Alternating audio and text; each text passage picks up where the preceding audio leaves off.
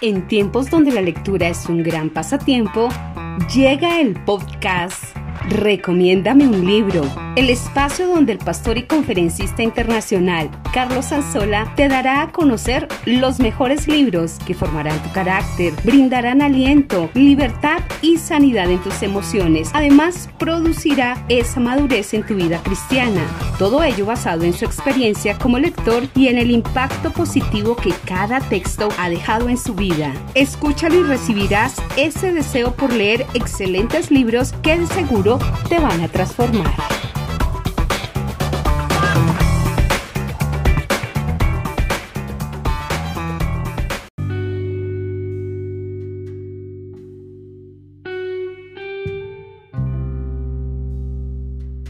Bienvenidos a un programa enfocado en revisar los mejores libros con los cuales usted puede llegar a renovar su mentalidad, sanar sus emociones, transformar sus hábitos de vida y que lo pueden llevar a convertirse en alguien capaz de crecer por sí mismo, es decir, alguien capaz de autoformarse. Mi nombre es Carlos Anzola, autor del libro Autoformación, el hábito secreto de los grandes líderes. Cada semana examino a fondo un libro que tiene el potencial de cambiar nuestro rumbo. No quiero que pierda el tiempo con libros pésimos, quiero verlo crecer, alcanzar metas y ser un mejor líder. Por eso, semana tras semana comparto experiencias que he vivido con diferentes libros que me han encaminado a crecer, que me han inspirado y que me han llevado a un nivel de vida diferente.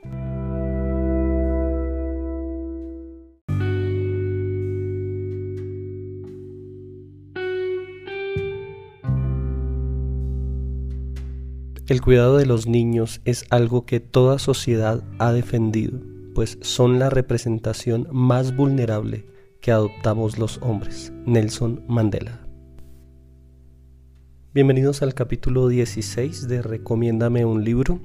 Esta semana vamos a estar examinando el libro Señor, que mis hijos te amen, del autor y conferencista Rey Matos. Bueno, creo que una de las áreas más importantes en nuestra vida son nuestros hijos. La experiencia de ser padres es una experiencia maravillosa y sin igual y creo que ninguno de nosotros deseamos fracasar en esa tarea de ser padres. Es por eso que esta semana deseo que abordemos este libro y lo podamos ver en algunos de sus aspectos más importantes para que nos llevemos un panorama de lo importante que es este libro y las enseñanzas que tiene para nuestras vidas en la labor de ser padres. El capítulo 1 se titula El Ministerio Supremo de la Familia. Aquí el autor habla de Malaquías 4:5, donde dice, He aquí yo envío al profeta Elías antes que venga el día del Señor grande y terrible. Él hará volver el corazón de los padres hacia los hijos y el corazón de los hijos hacia los padres, no sea que yo venga y era la tierra con maldición. En este capítulo introductorio, Rey Matos nos habla de cómo el ministerio más importante para nuestras vidas debe constituirse en nuestros hijos. Obviamente, la base de ese amor por nuestros hijos es nuestra relación con nuestra pareja pero que para nosotros como personas que servimos a Dios debe constituirse en una de las prioridades más importantes de nuestra vida. Tener una familia conforme al corazón de Dios, tener unos hijos que realmente amen al Señor y que sean encaminados en los principios del Señor. El capítulo 2 se titula No hay profeta en su propio pueblo. Y el autor aquí cita a Marcos capítulo 6 versículo 4 donde dice y Jesús dijo, no hay profeta sin honra, sino en su propia tierra y entre sus parientes y en su casa. Él nos dice que este versículo se ha constituido en el principal argumento para ver a los hijos mal y verlos desviados sin que muchas personas se sientan culpables. Y es verdad, es un versículo que Jesús lo citó en un contexto donde él estaba siendo rechazado por su propio pueblo, pero que en ninguna forma puede constituirse para nosotros los padres cristianos en un argumento para decir que está bien que nuestros hijos no reciban nuestro liderazgo o que nosotros no podamos ejercer una influencia sobre nuestros hijos. No podemos tomar versículos como estos para decir, bueno, Jesús lo profetizó, mis hijos no van a recibir mi liderazgo y yo no voy a tener autoridad frente a mis hijos. Hay un capítulo de Génesis capítulo 17, versículo 1 al 9, que cita aquí el autor, donde mm, habla de Abraham y dice que mm, Dios le promete a él que su descendencia será como las estrellas del cielo, le dice, serás padre de muchedumbre de gentes, no se llamará tu nombre Abraham, sino Abraham, porque te he puesto por padre de mucha gente, te multiplicaré en gran manera. Dios le da una promesa acerca de la descendencia que vendrá después de él y le dice que te daré una descendencia, una tierra, y Dios le da promesas muy especiales a Abraham. Y algo que Dios le enfatiza aquí es que él va a tener una familia y sobre todo le enfatiza que va a haber bendición en su familia. Aquí en esta parte, Rey Matos nos habla cómo nuestros hijos observan cómo nosotros tratamos a Dios y cómo Él nos trata a nosotros. Observan cómo tratamos el ministerio, cómo hablamos del ministerio en casa y cómo nos relacionamos nosotros con Dios. Y es uno de los primeros pilares que quiere dejar en claro el autor, es que es nuestra responsabilidad el introducir a nuestros hijos en una relación con Dios. Es decir, en la misma relación que nosotros mantenemos con Dios, poderlos encaminar a ellos. Abraham pudo decir en el siguiente capítulo 18 de Génesis, versículo 19, que Dios sabía, Dios conocía lo que él haría para encaminar a sus hijos en conocer a Dios. Dice este versículo, porque yo sé que Abraham mandará a sus hijos y a su casa después de sí que guarden el camino de Jehová, haciendo justicia y juicio, para que haga venir Jehová sobre Abraham lo que ha hablado acerca de él. Es decir, que si nosotros logramos ganar el corazón de nuestros hijos y conducirlos a Dios, eso automáticamente traerá bendición sobre nuestras vidas. Dios nos bendecirá cuando nosotros logremos llevar nuestros hijos a tener una relación personal con Dios desde que nacen. Es una batalla por conquistar el corazón de nuestros hijos. Hace algunos años yo leí un libro que se llamaba así precisamente, Cómo conquistar el corazón de su hijo. Y en este libro algo que aprendía es que en el mundo hay muchas cosas que tratan de conquistar el corazón de mi hijo y que yo como padre debo competir con el mundo y dar un alto nivel en mi amor hacia mi hijo, en llenar el corazón de mi hijo para poder así conquistarlo. Y precisamente es lo que Dios vio en Abraham. Dios le dijo a Abraham, yo te voy a dar una descendencia y te la voy a dar con toda la bendición porque yo sé tú vas a hacer que tus hijos se acerquen a mí, tú los vas a guiar a mí. Dios tenía toda la seguridad que Abraham iba a conducir a sus hijos de una manera excelente y que va a ser un excelente ejemplo de relación con Dios. El capítulo 3 se titula Los padres, la imagen de Dios. Desde que nacen nuestros hijos, nosotros somos lo más parecido a Dios que ellos tienen. Ellos dicen, Dios es como papá, Dios es como mamá.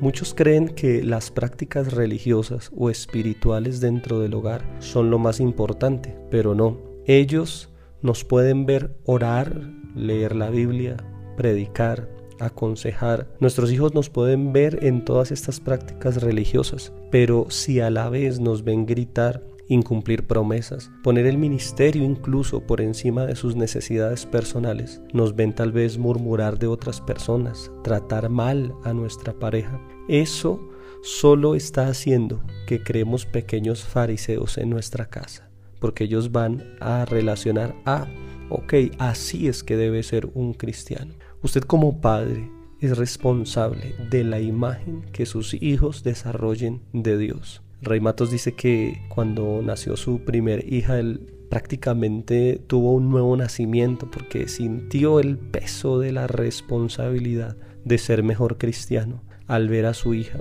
Para él fue prácticamente un nuevo comienzo en su vida cristiana porque tomó determinaciones, hizo cambios profundos en su carácter porque él sabía que ese tipo de carácter que tenía en ese instante no le iba a servir para esta nueva etapa que él estaba asumiendo como padre. Una cosa es hacer un altar familiar, o un culto familiar con los hijos. Y otra, fomentar en ellos intimidad, que vean amistad con mi esposa, que vean hábitos de respeto, hábitos de perdón dentro del hogar.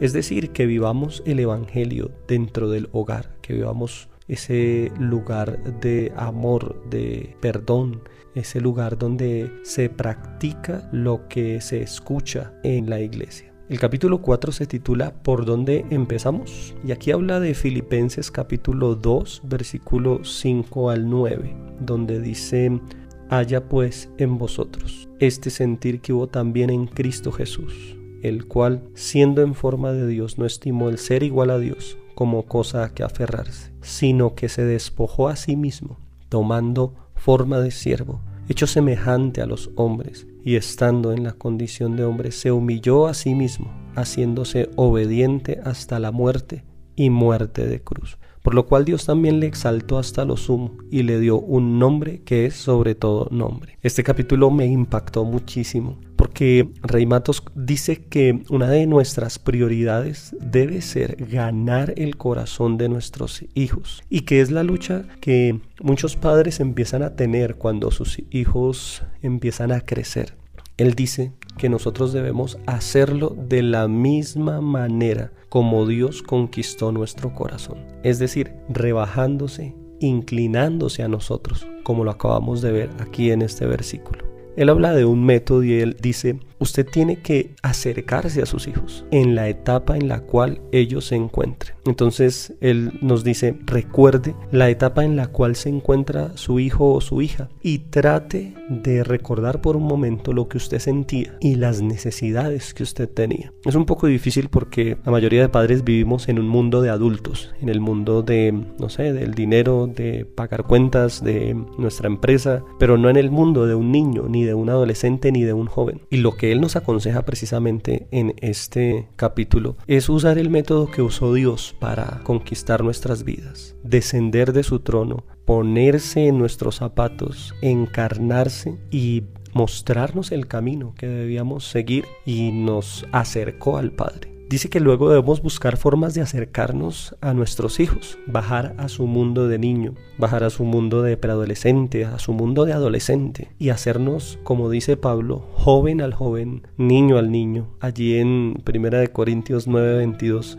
Pablo menciona esto, que él se hizo débil a los débiles gentil a los gentiles, judío a los judíos, para ganar a mayor número. Luego el autor nos dice que cuando estemos allí, en su mundo, en medio de lo que ellos piensan y hacen, podemos brindarles consejos gratis, en medio de conversaciones casuales podemos influenciarlos, sembrar semillas de bendición en sus vidas. Es muy diferente obligar a un niño a decirle tienes que orar, tienes que leer la Biblia, tienes que ser bueno, pero nosotros no veremos muchos resultados si lo único que hacemos con nuestros hijos es em, eso, direccionarlos, señalar sus errores, regañarlos, criticarlos y corregirlos todo el tiempo. El método que nos enseña aquí Rey Matos es acercarnos al mundo de nuestros hijos en la etapa que ellos se encuentren. Y teniendo en cuenta que a medida que las etapas van avanzando en nuestros hijos, ellos van cambiando. Es decir, ellos son personas diferentes a medida que el tiempo pasa y nosotros debemos tener la capacidad de discernir que no estamos tratando con un niño, que ya estamos tratando con un preadolescente, que lo que era válido para un niño ya no va a funcionar con un preadolescente, que lo que funcionaba para un preadolescente no va a funcionar con un joven de 20 años, de más edad. Tenemos que acomodar todo nuestro entendimiento de lo que son ellos y aplicar el principio de Filipenses 2 descender, tener el mismo sentir, no aferrarnos a decir yo soy una persona mayor, yo no tengo tiempo para esas bobadas, yo no tengo tiempo para involucrarme en lo que él está pensando, tal vez en involucrarme en un videojuego que le gusta a él o en un pasatiempo que le gusta a mi hija. Necesitamos descender, humillarnos y desde allí poder influenciarlos así como lo hizo Jesús cuando vino a habitar entre nosotros. Capítulo 5 se titula Padres estables, hijos estables. Él dice que si trabajas en ponerte al nivel de tus hijos y empiezas a entender sus necesidades para suplirlas, las cosas van a empezar a cambiar en tu relación con tus hijos. El autor dice que es identificarte con el corazón y mentalidad de ellos y seguir calibrándote para poder aconsejar preventivamente a medida que van creciendo. ¿Cuáles son las necesidades fundamentales que los niños tienen para un desarrollo saludable? Bueno, y en general pues son las necesidades de todo ser humano. Rey Matos menciona algunas y son estas, estabilidad y seguridad, disciplina, amor, elogios, importancia, respeto y Dios. Todo el resto del el libro se va a centrar en estas necesidades y las va a desarrollar a fondo bíblicamente y con ejemplos personales y es maravilloso todo el estudio que hace Rey Matos en este libro. El resto de este capítulo trata acerca de la primera necesidad que es la estabilidad y la seguridad. Lo que menciona aquí Rey Matos es espectacular porque dice que la estabilidad entre papá y mamá prepara con gran eficacia el corazón de tu hijo para que puedas sembrar en él la palabra de Dios. Es decir, que cuando hay amenazas de divorcios, peleas continuas, malos tratos, esto va sembrando semillas de rebeldía y de tristeza en nuestros hijos. Es decir, se va sembrando el pensamiento de que ese hogar se va a acabar en cualquier momento y la seguridad se va y por el contrario ingresa la inseguridad y abre la puerta a pecados que de otra forma no ingresarían.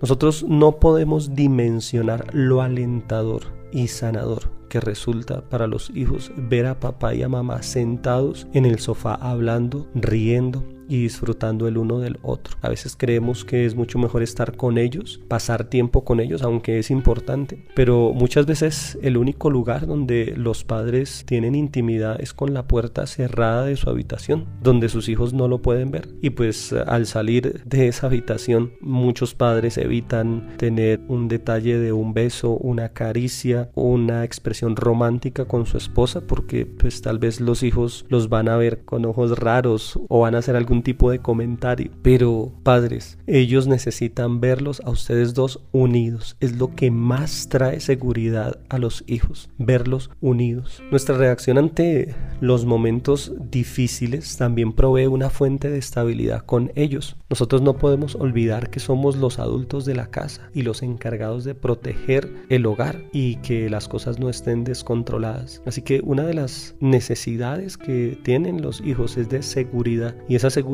más que darla la parte financiera, la, la, relación que ustedes dos como padres proyectan. Creo que es una de las cosas que más nos ha ayudado en nuestro hogar, es poder tener una relación estable y firme delante de nuestros hijos y que ellos nos vean como un equipo un equipo para corregirlos, para direccionarlos y para formarlos en la etapa en la que ellos se encuentren. El capítulo 6, equipándonos para servir. Esta parte del libro habla de cómo los hijos agradecen la disciplina porque les ofrece estabilidad, es decir, que la disciplina los equipa a ellos para poder responder ante las demandas de cada una de las etapas de su vida. Mientras más temprano nosotros empecemos como padres a disciplinarnos, menos estrés habrá tanto para el niño como para sus padres. Un niño con límites se sentirá seguro para enfrentar la vida, ya que la disciplina desarrollará en ellos el carácter que los hará sentirse competentes. Rey Matos nos dice que cuando un niño empieza a sentirse incompetente en la vida, se resiente con los padres, porque ellos reconocen que fue debido a la permisividad y en algunos casos el temor que los padres empezaron a dejarlo en un subdesarrollo en muchas de las áreas de su vida. Y Rey Matos nos habla acerca de lo que es la disciplina en los hábitos. Él dice que desde pequeños a nuestros niños debemos enseñarles a ser hacendosos, a recoger su desorden. No podemos criarlos con la mentalidad que yo desordeno, mamá recoge, yo desordeno y mi hermano recoge. Necesitamos crear una disciplina para evitar en ellos hábitos nocivos. Y aquí el autor aborda el tema de la televisión, de los videojuegos y otros hábitos que no son malos, pero que si se dejan al manejo del niño pueden llegar a serlo. Por ejemplo, Rey Matos nos indica cómo él llegó a un acuerdo con sus hijos de ver diariamente una hora de televisión y cómo ocuparían el resto del tiempo leyendo Realmente no es saludable para un niño pasar horas y horas frente a la televisión, una tablet, un celular o un videojuego. Y cuando está este tiempo se puede ocupar en otras actividades como por ejemplo leyendo o aprendiendo algo. Personalmente para mí ha sido una lucha poder encaminar cada uno de estos hábitos y personalmente aprendí mucho en este aspecto porque me dio algunas pautas sobre cómo direccionar a mis hijos y sobre cómo ocupar algunos espacios que siempre quieren ser ocupados por cosas como la televisión o unas actividades que son pasivas y que en realidad no están enriqueciendo la vida de nuestros hijos. El problema, dice el autor, es que estas actividades demandan tiempo, o sea, estar pendiente de nuestros hijos demanda tiempo. Si usted tiene otras prioridades más altas que sus hijos, dice Rey Matos, definitivamente no podrá dedicar tiempo a leer, a salir al parque o a practicar algún deporte con su hijo. Lo más fácil es dejarlos frente a un aparato y que el aparato los entretenga y bueno es en cierta manera entre comillas eh, beneficioso para uno como padre tener el hijo quieto, callado y sin ningún problema, pero es un engaño lo que estamos haciéndonos a nosotros mismos al dejar a nuestros hijos en esa posición de autómata y dedicando nuestro tiempo a otras cosas que sabemos que pueden ser importantes, pero que no hay nada más importante que sembrar tiempo de calidad en nuestros hijos. Aquí también Rey Matos habla de aplicar la disciplina en los hijos, pero respetando la personalidad de cada uno, es decir, entender que cada hijo es diferente y que algunos vienen con algunas ventajas, algunos vienen con algunas cualidades en su carácter que es más fácil direccionarlos, pero que cuando uno entra en ese contacto con ellos va a ir detectando qué es lo que ellos necesitan. Si uno se aleja, definitivamente va a tratar de direccionar al hijo de la manera incorrecta.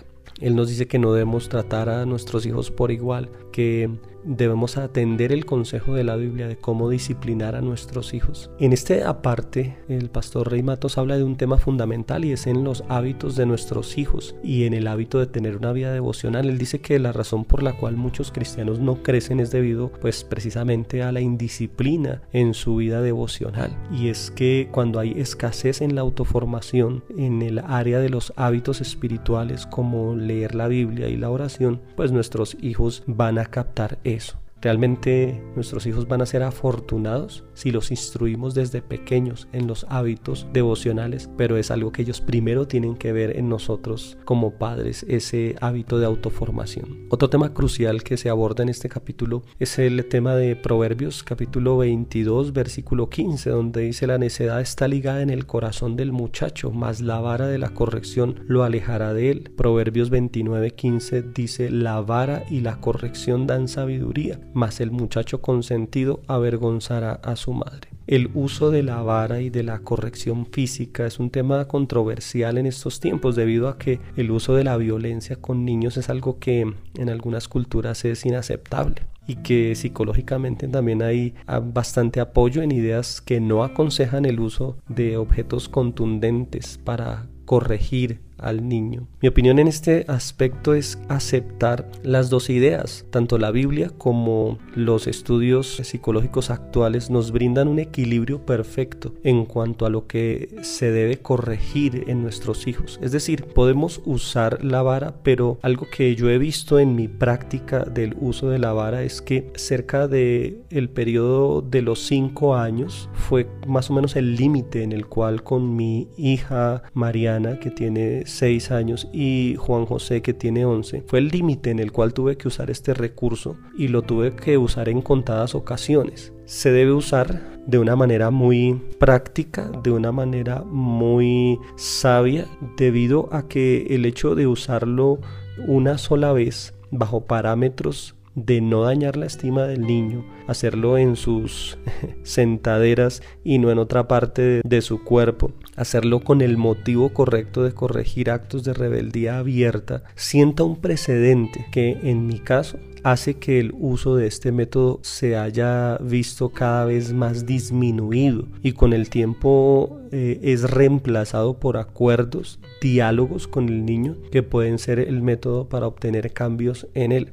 Ahora, actualmente existen estudios muy recientes acerca de la modificación del comportamiento de nuestros hijos que nos brindan la oportunidad de no usar la violencia en la corrección de nuestros hijos y que sería bueno que los abordáramos y los conociéramos para poder ampliar nuestro enfoque en lo que es la disciplina y corrección de nuestros hijos. Cuando ellos van creciendo, la disciplina toma forma de pérdida de privilegios, de pérdida de cosas que ellos tal vez aprecian y que en la medida en que ellos crecen el castigo físico debe ser reemplazado por esto. Para mí es lamentable escuchar padres de hijos con edades de 10, 12, 13 y hasta 15 años que la corrección es tal vez algo físico, con correa, con golpes incluso y pues ya enfrentamientos ya de peleas y esto es algo desastroso. O sea,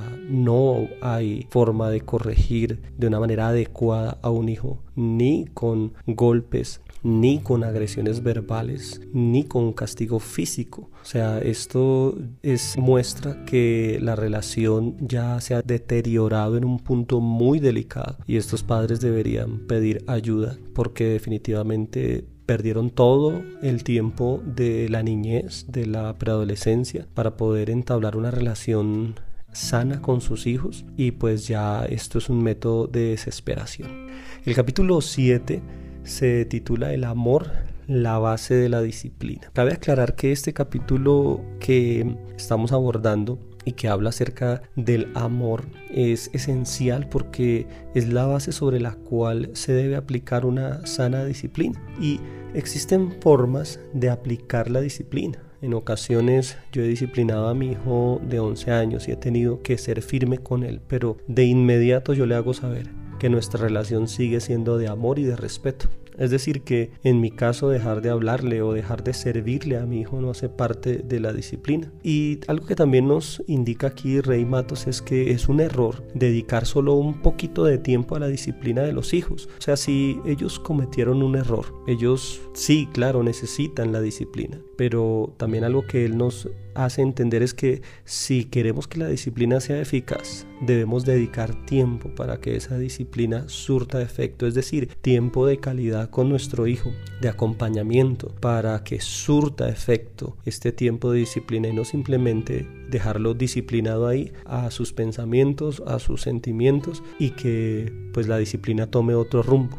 Ahora, no se debe relacionar disciplina simplemente con vara y con golpes, como lo hablábamos hace un instante, sino con experiencias que hagan que nuestros hijos aprendan la lección que dará forma a su carácter. Pues obviamente esto requiere de una planeación, requiere de sabiduría para que estas experiencias sean buenas. Y aquí cabe anotar que nosotros no podemos disciplinar a nuestros hijos como fuimos disciplinados por nuestros padres. Creo que la mayoría de nosotros no tuvimos padres que fueran sabios en esto, que tal vez jamás tomaron un libro en sus manos sobre cómo disciplinar los hijos y mucho menos leyeron la palabra de Dios para esto. Y nosotros no podemos simplemente al tener unos hijos a nuestro cargo entrar a disciplinarlos con el molde que nosotros fuimos disciplinados, porque en la mayoría de casos vamos a estar transmitiendo heridas que nosotros recibimos, es decir, vamos a estar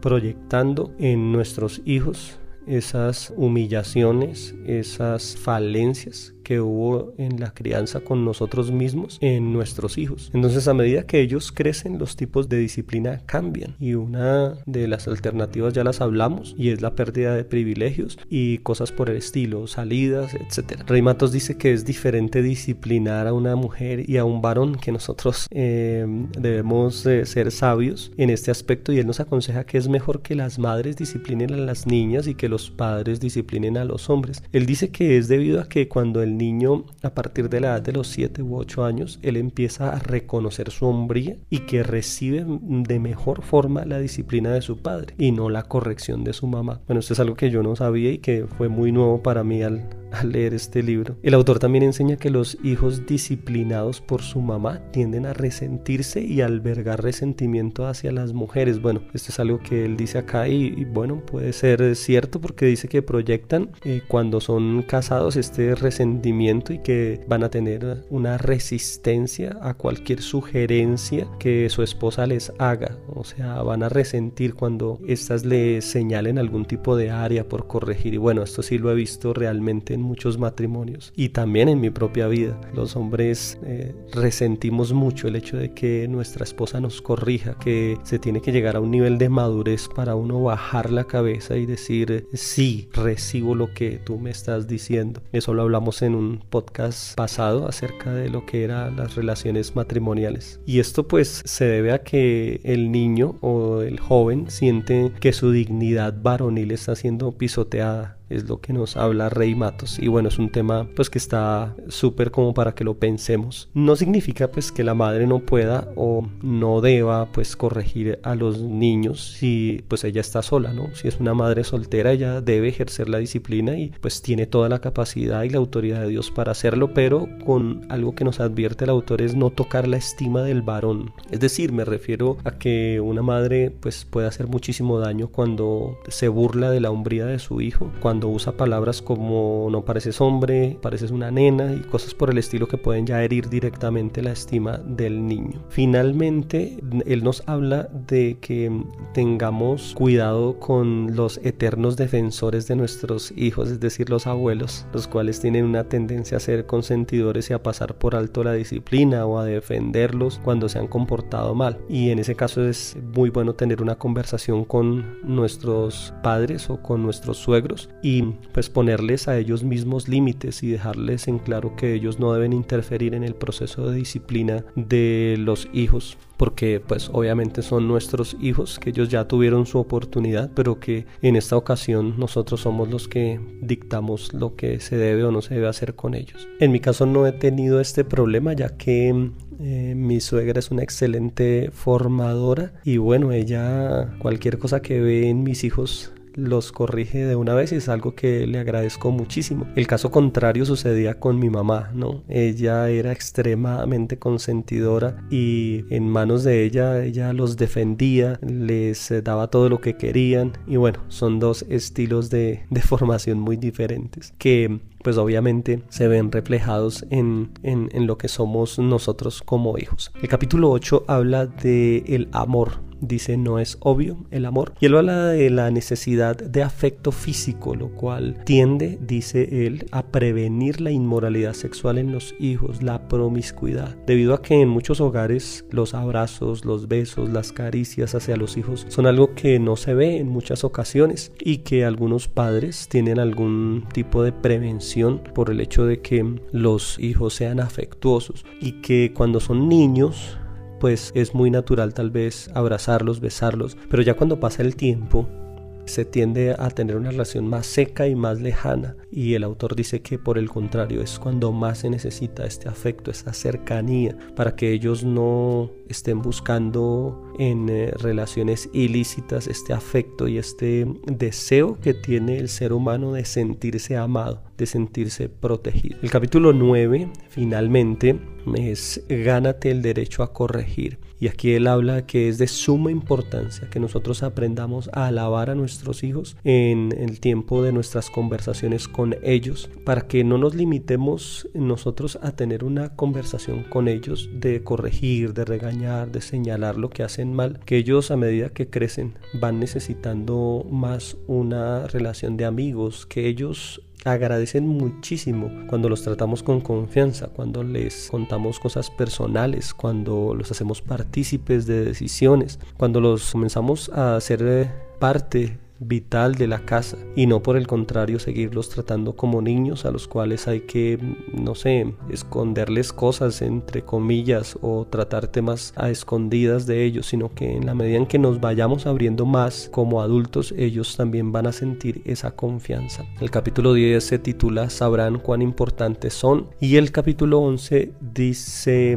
Señor que mis hijos te amen. Bueno, este es el final de este maravilloso libro. Personalmente aprendí muchísimo. Personalmente este libro me dejó muchísimas enseñanzas. Me gustaría que todos por favor lo leyeran. Es extraordinario porque pues, nos da unas bases fundamentales para que podamos ser excelentes padres, para que no fracasemos en esta labor que tenemos por delante y es de ser padres. Tenemos la gran responsabilidad de tener vidas a nuestro cargo, personas que si hacemos mal las cosas van a reproducir muy probablemente todo esto, pero que si hacemos bien las cosas, Dios, como le dijo a Abraham en Génesis capítulo 17, va a traer bendición sobre él. Creo que es una de las cosas eh, que más me impactó de este libro, el hecho de saber que si yo hago mi labor como padre de manera excelente, Dios va a traer bendición sobre mi vida. Es decir, que Dios está muy pendiente de cómo desarrollo yo mi labor como padre para por medio de esto añadir y traer más y más bendiciones a mi vida. Espero que les haya gustado este podcast del día de hoy. Vamos a seguir tratando temas que le ayuden temas que le aporten y que podamos eh, seguir edificando nuestras vidas en la palabra de Dios. El próximo libro que vamos a estar abordando es algo que nos han pedido y es acerca del tema de cómo hablar de sexualidad con nuestros hijos, un tema fundamental. Y les traigo un librazo que es espectacular, que me ha servido a mí muchísimo y que sé que les va a ayudar a ustedes muchísimo. No se pierdan el próximo podcast. Vamos a hablar de sexualidad, cómo abordar el tema de